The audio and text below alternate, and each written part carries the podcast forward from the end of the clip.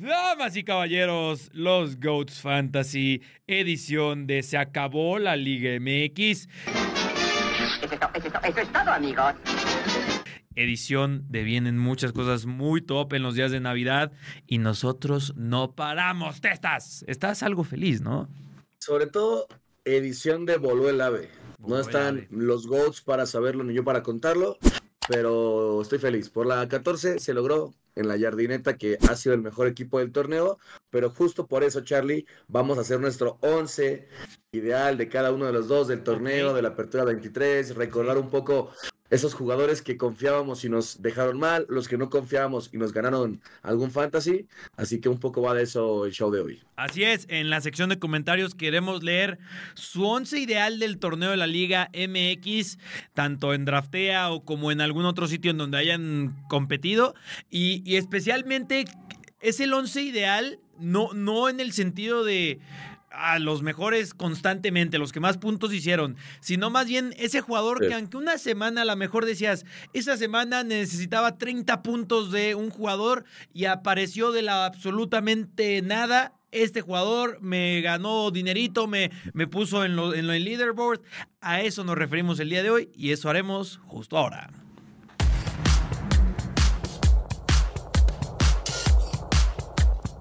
Y pues testas, por favor, eh, hazme los honores. ¿Cómo se ve tu once? A ver, mi once ideal de la apertura 23, no puedo meter 11 del AME porque se vería mal, ¿no? Yo creo que Sí, a ver, pero es evidente que va a estar el AME plagando prácticamente todos estos once, ¿no? Pues sí, creo que aparte fue un torneo histórico para, para el AME, gole- o sea, máximo goleador, mejor defensa, líder, casi invicto, salvo, salvo aquel partido contra Juárez, o sea, bueno, una temporada histórica, pero ya entrando en materia de 11 como en fantasy, Ajá. creo que Charlie, no, no me dejarás mentir, el portero que casi siempre, todas las semanas metíamos, Thiago Volpi, ¿no? El agua Thiago moja. Volpi, sí, o sea, mm, tener un portero que tira penales, ya con eso un 90% quieres confiar en él, pero luego pues penales. también el tipo atajaba bastante. Sí, Thiago Volpi. A ver, más bien te preguntaría porque, mira, les adelanto, también está en el mío, Thiago Volpi. Pero si Sí. no estuviera Thiago Volpi, ¿quién podría ser? ¿Un Malagón o algo? Pero hablando, no, del América, ¿no? O sea, pero. Porque rayados, ¿no? Bueno, Nahuel quizás, ¿no? También por ahí. Nahuel, Nahuel sí. que ya te digo yo que no está en el que mejor puntuó de la final, ¿eh? De vuelta. Con No, el- no, no. el- Oye, pero eh, eso de meterse a la lona le hubiera dado puntitos, ¿eh?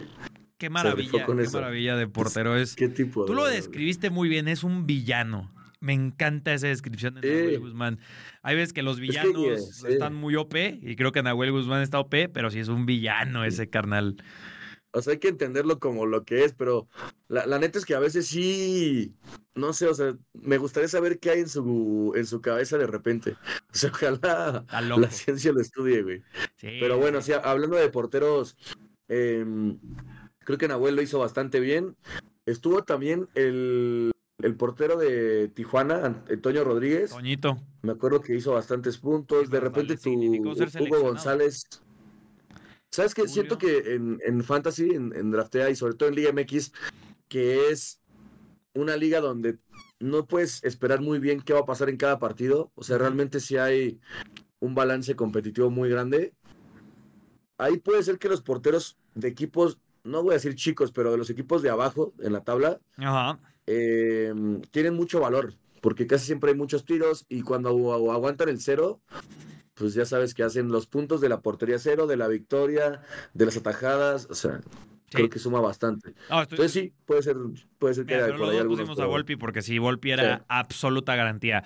¿Tu línea de defensas? ¿Alguna sorpresa por ahí y el resto de los nombres? Ok, eh, obviamente el, el- el- la- ¿cómo se llama? El sistema, el 11 va a ser un 3-3-4, haciéndole honor a nuestro 11 que siempre usamos en Draftea. Bien. Entonces voy, creo que el, el- que es el MVP de la defensa, por así decirlo, Unai Bilbao, ¿no? De acuerdo. Porque defensivamente fue top y aparte cinco goles anotados. El tipo eh, jugó muy, muy bien este torneo. No va a durar Después- mucho más en el San Luis. Yo, yo no entiendo cómo no ha llegado un grande todavía. Ha sonado para Cruz Azul, sonó para América, para sonó allá. para regresar a España. Para. No sé. No sé, a ver qué, a ver qué ocurre con él. Después, eh, creo que en defensa, la del San Luis en general tiene varios jugadores buenos. Está Ricardo Chávez, me voy a quedar con él. Ricardo Chávez, el lateral derecho de, del San Luis. Ok, dos También hizo un montón de puntos. Sí, creo que tuvo buena. Bueno, es que San Luis, la neta, tuvo un torneo muy bueno, ¿eh? Sí. Se, se cayó en la. En la... Estamos hablando del semifinalista del torneo. Cierto, cierto. que cae cierto. contra el campeón, además. Sí, no, eso, Exactamente. No me o sea, ver más nombres del bajó, bajó un poquito el ritmo de las, uh -huh. digamos, segunda vuelta, o sea, en las últimas jornadas, pero muy buena temporada. Entonces, sí, me quedo con Chávez. Y ya para cerrar la defensa, Charlie, voy con uno que este sí creo que es una sorpresa. Poco se habló de él, Diego de Buen. Diego, Diego de Buen de con Buen. el Puebla hizo un muy buen torneo y me acuerdo que hubo un par de veces donde le, le, confié, porque además me llevo muy bien con él, un gran amigo. Ah, eh, vaya, vaya. Cinco goles anotó, ¿eh? Cinco goles anotó en el torneo. Nadie habla del pueblo, obviamente. Y también una asistencia. Entonces creo que hizo un torneo destacado y jugando como central. Porque lo recordamos jugando como medio en Pumas. Ajá. Y, y ahora jugando como central, pues la neta se, se rifó con Puebla. Así ok. que. Me parece buena propuesta de defensas. Centro del campo, entendiéndolos como están prácticamente apareciendo en muchos sitios, porque sabes que algunos sitios lo ponen a uno como mediocampista, más como atacante. Ah, sí. Tres mediocampistas. Ok, aquí creo que hay dos muy, muy, muy, muy claros y ya después el otro es a, a criterio de cada uno. Yo sé Los muy son. claros es el GOAT de la Liga MX en, los Fantasies, que es Juan Bruneta. Ahí no hay nada que, que eh, sumar. Que parece que llega a Tigres, ¿eh? además. Sí. Va a estar interesante eso. Creo que la puede romper. Después, el otro es el Chino Huerta. Claro. Que tuvo un torneo de locos. Dos de los Eh, al cinco final, máximos el- anotadores de fantasy de, en Draftea, por poner una referencia. Sí, claro. Sí, sí, sí, total. Y el otro, estuve dudando, Charlie. No sé si Álvaro Fidalgo Diego Valdés, pero me voy a quedar con Fidalgo. A lo mejor en Fantasy no es tan destacado como otros, pero creo que justo por eso sus cuatro asistencias y su gol tienen mucho valor. En la final también, ¿no? El, centro con el que el América abre el marcador en la vuelta, pues es suyo. Hacia Quiñones, entonces me, me late lo de Fidalgo. Creo que lo metería a él. Muy bien, me parece perfecto. Eh, hay, ya cuando comparte el mío ahí habrá cierta, ciertos cambios. Eh, pues la delantera, tus cuatro atacantes, ¿quiénes son? Ok. Eh, dos del América, Quiñones y Henry, ahí creo que no hay duda, han tenido muy buen torneo los dos, Quiñones siendo quizá el mejor refuerzo del, del, del certamen y además pues con su gol en la final, ¿no?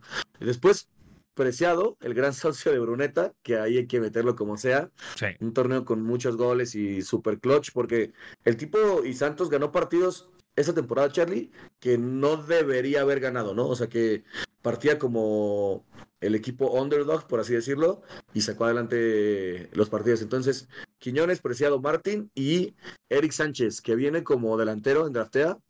A mí me gustó mucho su temporada, creo que dio un paso adelante con Pachuca. Es cierto que el equipo no le acompañó tanto, pero creo que el próximo va a ser su torneo, a ver si llega un grande de nuestra liga, que parece que será así. Así que me quedo con el chiquito. Muy buenos picks. Algunos, mira, yo voy a compartir mi 11 ahora. No Sí. es muy diferente al tuyo. No, y no voy a explayar mucho en. O sea, está, está Volpi. También tengo una de Bilbao. Pero en defensa es donde hay la mayor cantidad de diferencias respecto a tu 11. Yo también estoy haciendo 3-3-4. Yo tengo que poner. Porque es MVP de temporada y sí tengo que poner a Miguel Layún. Van a decir que a los que demonios es ahí Miguel Layún.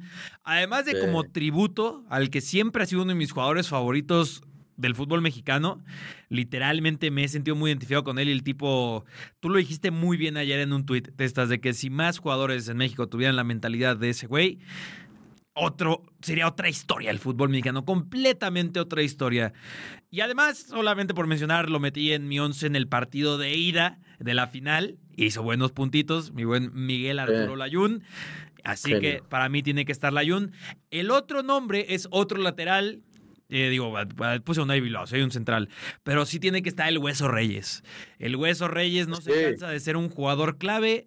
No sé cuánto más puede hacerlo ya para el Atlas, porque ya tiene su edad.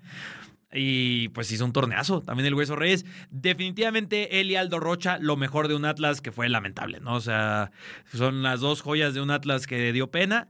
Así que tiene que Mm. estar ahí. Porque hablando del Atlas, este. ¿Cómo se llama su delantero? También es cortizo, ¿no? Eh, Eh, no, Ah, Caicedo, ¿no? Jordi Caicedo. Caicedo, estoy confundiendo Sí, con Cortizo de. Monterrey. Ah, Él está en mi no top 10, ¿eh? O sea, no, en, en mi no sí, le top 11. confiamos. No, Hubo semanas que le confiamos y nos dejó mal, nos dejó bastante mal. sea, él y Kevin Álvarez inauguran mi no 11, ¿sabes? O sea, cómo, cómo me defraudaron. Y Kevin Álvarez, o sea, es un buen puntuador, pero siempre que yo lo metía, o lo expulsaban, o se lesionaba, o, lo, o, o era el peor partido de su vida. Perdóname, Kevin Álvarez. Confirmo, confirmo. Centro del campo. No, y es- es- está bueno lo de Hueso Reyes, Chari, solo para complementar. A ver. Porque fue el que más puntos hizo en draftea, por lo menos, de toda la temporada en cuanto a defensas. Sí, Así que bien tirada. Era bien tirada. difícil equivocarse con el Hueso Reyes. Centro del campo, Chino Huerta, Bruneta, el agua moja. Pero ahí también tengo que colocar a un nombre del San Luis que independientemente del Fantasy Testas, si hacemos el 11 del torneo en el fútbol mexicano, creo que tiene que estar Dieter Villalpando. Es el mejor torneo que le he visto a Villalpando. Siento que lleva jugando como 35 años, Sí. pero este es su- me- la mejor versión de Villalpando que he visto. Le funciona muchísimo el sistema en el que lo, colocan, por supuesto, la influencia que tiene. Inclusive eso Sí. le, le lleva a la selección mexicana este año también. Villalpando es un mediocampista que ojalá hubiéramos visto más de esta versión a lo largo de su carrera, pero Villalpando definitivamente está en mi once. Y ya en el ataque, otra vez el agua moja, Preciado, Quiñones, Sí. pero yo no pondré ni a Henry ni al otro que pusiste fue a, a Eric, ¿no? Ojo. A Eric Sánchez, sí. Yo voy a, A poner, ver, a ver. si tú pones a Diego de Buen, yo tengo que poner a Guillermo Martínez Ayala. El Sí, tipo, rifó. 11 goles en la temporada. El Puebla hizo un torneo en donde yo creo que supera las expectativas de prácticamente todo el mundo. Y para mí tiene que estar este delantero, que también otro que bien podría salir pronto de ese equipo, ¿no? Para ir a, clásicamente a un Cruz Azul, a un Tigres, Rayados, América, el mismo Atlas. Chivas. A las Chivas. Uy, le vendría genial a las Chivas, ¿eh? Sí. Sí, selección también creo que puede sumar porque es justo el delantero que normalmente no hay en México, ¿no? Sí. Es un tipo gigante y que remate bien. Y el otro nombre, aquí voy a sorprender a algunos, pero es que cuando yo lo metí me puntuó muy bien. Otro jugador que es lo destacado de un equipo que tuvo un muy mal torneo, como el Atlas, Uriel Antuna. Uriel Antuna es God en fantasy, especialmente cuando juega con México, pero también en tema Cruz Azul, sabes que el tipo tenía ese, ese techo de hacerte más de 30 puntos. No le Sí, sí, sí. no quiero imaginarme lo que hubiera sido Uriel Antuna en Fantasy con un buen Cruz Azul. O sea, creo que sin duda alguna habría sido el mejor del torneo, ¿eh? O sea, repartiendo goles, asistencias, eh, ahí es donde Uriel Antuna creo que sí tiene una mención especial en mi Fantasy, en donde, repito, es que me hayan ayudado a mí una historia más como lo de la del Ayun. Quería poner al Toro Fernández solo porque lo quiero mucho, pero dije, bueno, no, tampoco voy a abusar. Así que ese es mi once. Mm, Coincidimos en prácticamente todo, pero es que, a ver, Sí. Chino Huerta, Bruneta, Preciado, eran los infaltables de un fantasy, ¿no? Sí, sí. O sea, siempre hay una base y después, obvio, todos los que tenemos equipo parecido, hay jugadores diferenciales. Sí. Creo que ahí es lo que justo tú decías. Oye, y mención honorífica, ya que lo metí a Uriel Antuna, pero yo sí quiero hablar del que para mí fue la revelación del torneo, porque yo no lo conocía. Ya saben que Liga MX cada vez comienzo a seguir más, a retomar, a intentar encariñarme, luego a veces me desentiendo. Pero Luis Amarilla con el Mazatlán, qué pedazo de jugador, llega desde la MLS y me saca de muchísimos apuros. Solo un partido lo metí y sí me lo expulsaron a Luis Amarilla, pero fuera de ese partido, Amarilla siempre me dio buenos puntitos y también hasta cuando le metía a tema apuestas testas era Amarilla anota, Amarilla hace algo, gran jugador, mejor persona Luis Amarilla. Sí, sí, se rifa.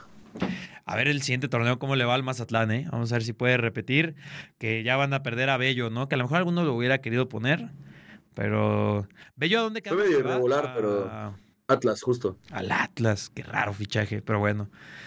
En fin, Pues- eh, si te parece, voy a eh, reitero, ya lo mencionamos un poco mientras eh, mencionábamos nuestros once. El once ideal del torneo de la, de la Apertura 2023, justamente para que veas si coincidimos en algunos, es Thiago Volpi, Unai Bilbao, Hueso Reyes, Barbosa. Ninguno de los dos men- mencionados a Barbosa, Sí. pero sí también ahí parece Barbosa, Dieter Villalpando, Bruneta, Chino Huerta, Preciado, justo eh, Gonzalo Martínez, Quiñones y otro que no mencionamos, André Pierre Gignac, ¿eh? Siempre. Creo que normalizamos a Guiñac y no, no sería lo correcto normalizarlo, porque el tipo ya le va a pegar a los 40 años y sigue goleando en Liga MX, sigue liderando su equipo. Es cierto que, o sea, la final de vuelta, más allá del gol que casi mete, que si mete eso, bueno, ya, paga y vámonos. No pudo hacer tanto, Carioca, ¿no? pero Pero bueno, testas. ¿Qué te parece si pasamos a la sección patrocinada por Draftea, justamente? Tú hiciste, si no me equivoco, un 11 del Mundial de Clubes, que pueden hacer un 11 del Mundial de Clubes ahí. Y yo Sí. les voy a compartir uno del Monday Night, que seguramente cuando vean este episodio o se está jugando o ya se jugó. Pues muy bien, Testas. eh, te di la misión de hacerte una alineación para el Mundial de Clubes, porque yo no me quería meter en ese aprieto en el sentido de que sabemos que lo estamos haciendo en Draftea. Sí. Pueden cambiar su alineación, pero yo no quiero ni imaginarme la Pep Roulette en el Mundial de Clubes. sí, sí, de por sí en cualquier partido de fin de semana el tipo nos descansa a nuestros cracks. Pues quién sabe qué haga en el otro lado del mundo en un torneo a media temporada, Charlie. O sea, todo puede pasar con el City, puede jugar con un once de gala, puede jugar con algunos suplentes, con un once casi con reservas. Habrá que ver cómo lo hace, cómo lo hace Pep. Lo que está claro es que en este fantasy de semifinales de Mundial de Clubes hay que poner a fuerza al menos tres jugadores, Charlie, de o Al o Urawa Red Diamonds, o sea, el rival del Flu y el rival del City. Entonces, yo lo que, la estrategia que utilicé es meter medios del Al Ahly, que es un equipo que tiene experiencia en Mundial de Clubes, que quizá le pueda hacer gol al Flu, que sabemos que no llega en su mejor nivel, y también un defensa, por si por ahí es un partido cerrado, pero hay que estar muy, muy, muy atentos a las alineaciones previas al partido, porque el City puede sacar en serio cualquier once posible, que esto Sí. cuando al momento de que usted lo vea, o que tú lo veas, ya va a estar eh, por jugarse seguramente el partido del City, entonces es enfocarse en ese, pero es estar muy atentos una hora antes del partido para tener el once, el once que va a usar Pep. Y a ver cómo se ve tu 11. Ahí te va. Eh, en la portería puse a Ederson. Habrá que ver, insisto, si juega Ederson, si juega Estefano Ortega o, A mí algún, me o suena- Carson. a También podría jugar Carson. No, a mí sí me suena Estefan Ortega, ¿eh? Sí, yo creo que sí. Muy buen portero además, ¿eh? El Ot- otro español casi parecido. alemán. Hoy es el episodio de los casi parecidos. Sí, qué feo. Sí, sí, sí. Eh, después, vale, después puse un defensa del, del Flu.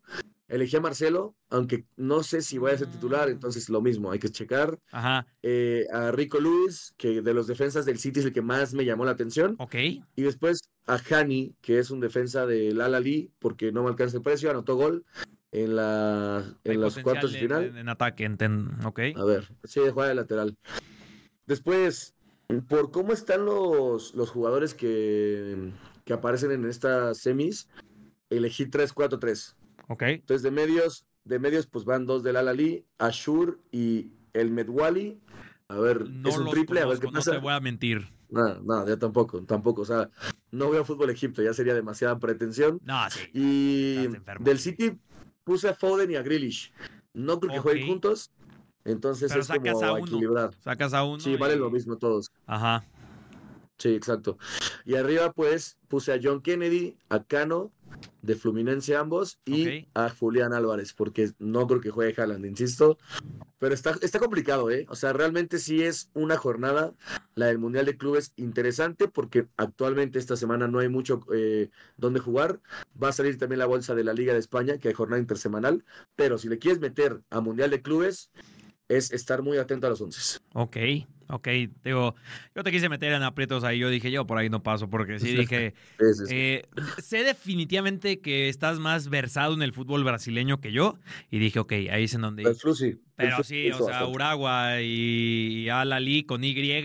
Fuera todavía el Al-Ali con I latina y a lo mejor me animaba, ¿no? Fabiño y tal. Sí. Ya con ese 11 que estás poniendo, quiero ver también en el 11 que pone la gente. Y confío en que por ahí tú sabes que en el mundo de, del fútbol encuentras cada persona que a lo mejor un aficionado del fútbol japonés, un aficionado del fútbol egipcio que de Sí. repente nos diga metan a este, metan a este otro. Ya saben que estamos muy atentos a sus comentarios. Por lo que yo me quise meter más bien en aprietos con el Monday Night Football. Eh, cambiamos un poco NFL, no lo dejamos de lado. Ahorita te voy a preguntar cómo vas porque tengo entendido que te metiste a playoffs. Yo esta semana no jugué. Eh, fue, estuve en mi bye porque pues fui el segundo Ah, mejor sí. de la liga de los GOATs. Y por eso dije, pues vamos metiéndole a la NFL en el Monday Night, especialmente porque quería hacerlo exclusivamente el Monday Night porque yo creo que va a ganar Seattle este partido. Sé que suena medio impopular y... Bastante. Sí, pero Filadelfia siento que es el- la clase de partido que podría perder. Y ahí te va. Eh, voy a poner, eso sí, de quarterback a Jalen Hurts, a pesar de que tanto él como Gino Smith están cuestionables. eh, eh, si uno de los dos está sano, preferiría apostar por Jalen Hurts, ¿sabes? O si los dos están sanos. Sí. Después, Sí, sí, running backs, eh, DeAndre Swift, por mera capacidad ofensiva, que también viene de estar medio tocado. Mismo caso con, con Kenneth Walker, pero son mis dos running backs. En los wide receivers, Devonta Smith, y ojo, creo que va a anotar touchdown. Con AJ. Brown voy a ser un poco cauteloso porque la secundaria de Seattle siento que va a estar sobre él y por eso estoy apostando más por un Devonta Smith. Voy con DK Metcalf, que ha estado lanzando mucho Gino a DK y si es este Drew Lock, seguramente también. En la para fantasy, o sea, me refiero para fantasy, esos, me quiero decir, daily fantasy, daily fantasy, o sea, los que son solo un partido, eh, los receptores que tienen como jugadas grandes tipo él, Stephon Diggs, son, son Sí, buenos, a mí me gusta usarlos. Entonces, eh, en la posición de Titan, ahí sí para mí nada envidiable, pero voy con Dallas Goddard, el tight end de Filadelfia. Sí. Y ojo, en mi, en mi flex, en algunos decían, ya ponlo a J. Brown, déjate de payasadas. Repito, yo creo que va a ganar Seattle este partido. Tyler Lockett, que ha sido medio decepcionante en fantasy esta temporada, pero voy con él. En esa misma tesitura siento que todas las posiciones de Filadelfia van a acabar en cuarto y down o inclusive con la oportunidad de los tres puntos, por lo que en es, ahí voy con Jake Elliott. Y la defensiva, si estoy diciendo que creo que va a ganar Seattle, tengo que poner a la defensiva de Seattle. Por lo que mi equipo se vería Jalen Hurts, DeAndre Swift, Kenneth Walker, Devonta Smith, DK Metcalf, Dallas Goddard, Tyler Lockett, Jake Elliott y la defensa de Seattle. Sé que es impopular, Ok, pero repito. Bastante, pero está bien.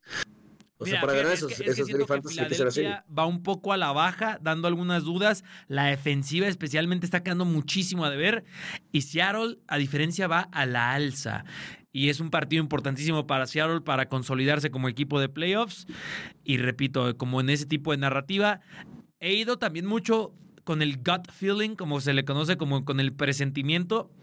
Eh, le decía a la gente en, en otros foros que yo estaba seguro, no, estaba, no dudaba, seguro que iba a ganar Búfalo y que iba a ganar fácil Búfalo a Dallas. Me decían, estás loco, odias a Dallas, no le sabes a la NFL.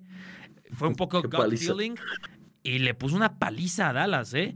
También por ahí decía que era un buen fin de semana para que anotaran tanto McCaffrey como Debo Samuel para temas fantasy y, en general para la gente que está ahí en la, en la conversación de quién va a ser el MVP, que creo que para mí está casi hecho que va a ser Brock Purdy el, el MVP. Él o Lamar Jackson. ¿Tú quién elegirías? Eh, yo Lamar Jackson creo que ha sido un poco más completo, pero es que Purdy tiene más méritos, ¿no? Tiene, o sea, en su... nadie esperaba nada de él. Sí, tiene- sí, tiene- Creo que sí, va es por Mr. ahí. Irrelevant. Sí, porque, Eh, o sea, sí, no, es- sí. no es como, como Dak Prescott, que desde que siempre se espera muchísimo con el contrato que tiene. El mismo Lamar Jackson, vaya, ¿no? O sea, también tiene su nivel de expectativa Lamar Jackson. Y ahí está. A mí, a mí Lamar Jackson se me hace impre- impresionante cómo, cómo juega, pero es que Purdy tiene más mérito. Habrá que ver. Yo creo que los dos son, son picks, o sea, que tienen lo Creo, suyo. creo que esta es la conversación como se tendría que tener. Otra de las muchas cosas que el fútbol soccer creo que le debería aprender a la NFL y es la conversación del MVP. ¿Sabes? O sea, no entenderlo como el mejor jugador, sino como el más valioso para un equipo. Y si hablamos de más valioso, creo que Lamar Jackson es más valioso para Baltimore en el sentido de que Brock Purdy si tiene una defensiva monstruosa, tiene más arsenal ofensivo en Christian McCaffrey, en Debo Samuel, en Brandon Ayuk, Sí. en George Kittle. Lamar Jackson inclusive pierde a Mark Andrews en la temporada. Y, y ahí Y está sus corredores también. siendo clave. Sí, sí, sí, corredores. ah, El fin de semana viste la lesión de Keaton Mitchell. Uf, uf, qué fea estuvo, ¿eh?